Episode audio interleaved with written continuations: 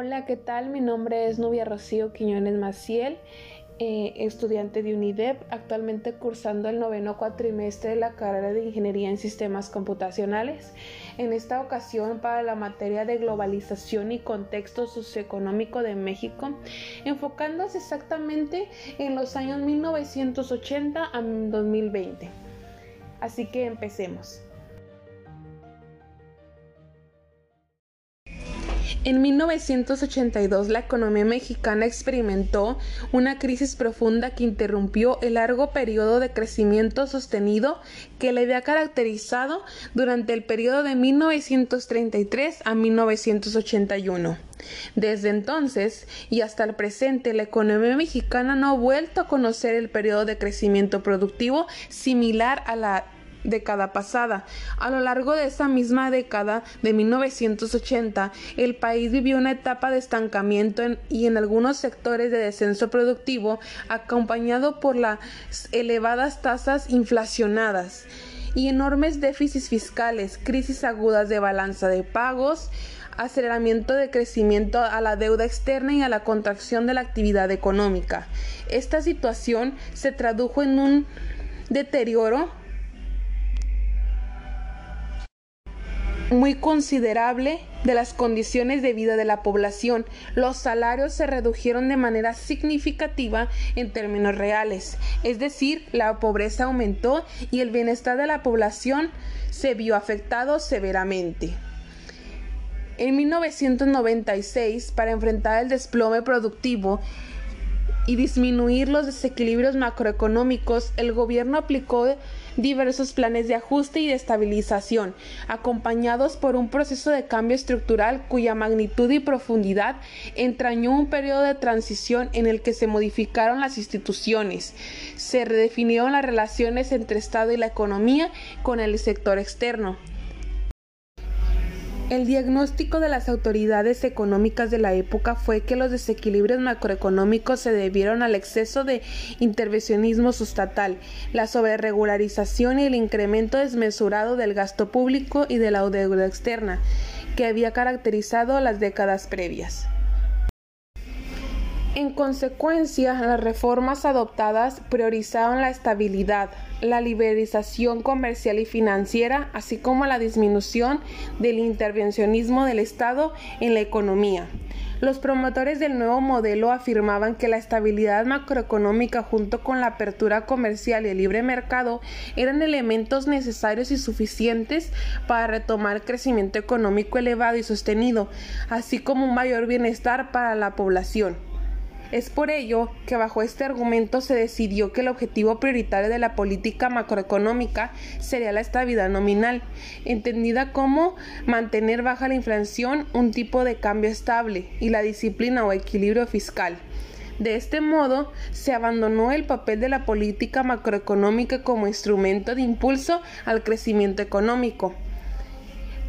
La nueva estrategia que se propuso después de todo esto, además de convertir al sector exportador manufacturero en el nuevo motor de arrastre de la economía mexicana, se argumentaba que el proceso de apertura y liberalización económica favorecería una asignación más eficiente de recursos productivos, es decir, generaría una mayor productividad, facilitaría la adopción de nuevas tecnologías y el aumento en la acumulación del capital, al alentar la inversión privada tanto nacional como extranjera.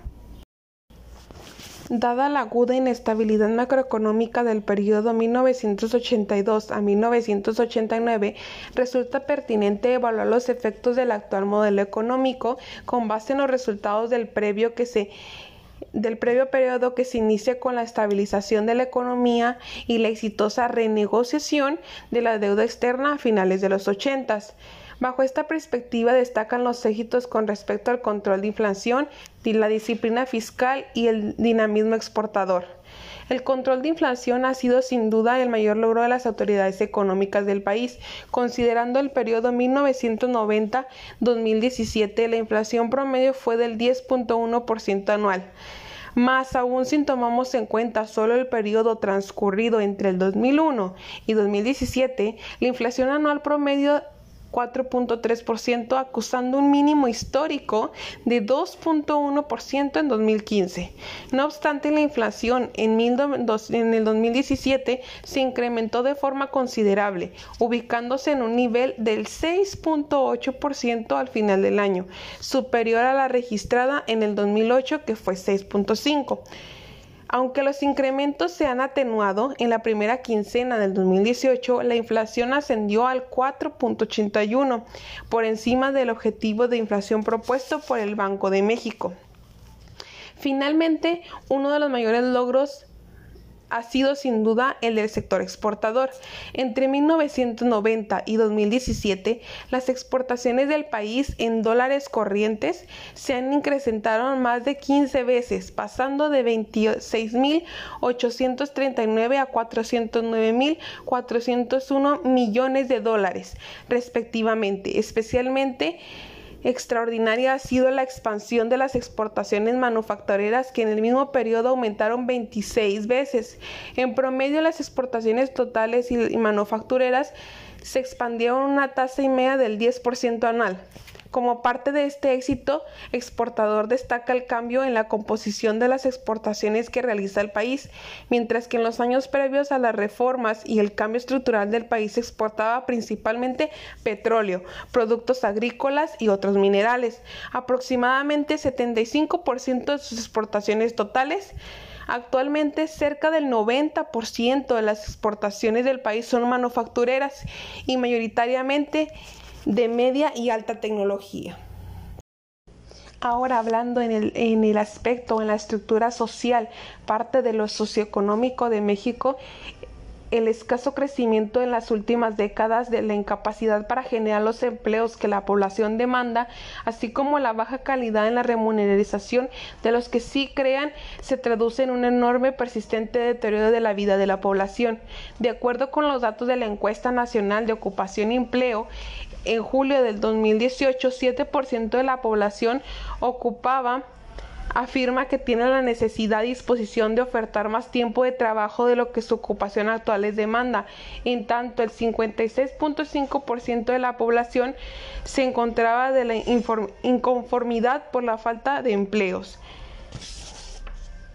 A esta situación de pobreza y de desigualdad se suman otros riesgos sociales como la corrupción, la explosión del crimen organizado, la violencia, la ausencia del Estado de Derecho y la falta de expectativas en amplios sectores de la población, particularmente de los jóvenes. Es decir, con todo este análisis, los resultados económicos y sociales en la estructura de México representados toman en cuenta que el país, a pesar de los esfuerzos, de todo lo que se ha pasado, pese a todos los años, es cada, el país cada vez es más desigual, más pobre y más violento. Es por ello que yo creo que, que los jóvenes tenemos gran responsabilidad. ¿Por qué? Porque podemos tomar las riendas de nuestro país y no hablo de una generación, no hablo de mi generación en lo particular. Hablo que los jóvenes de esta generación, de las pasadas y de las que están por llegar, somos los responsables de que nuestro país se convierta en un lugar digno donde vivir, en un lugar donde el narcotráfico, la desigualdad, la economía eh, y todo podamos encontrar un punto de concentración y un punto de equilibrio. Eso será todo por mi parte, esperando que les sirva de esto. Esperando que les sirva esto eh, para poder tomar conciencia de lo que le estamos haciendo al país. Gracias.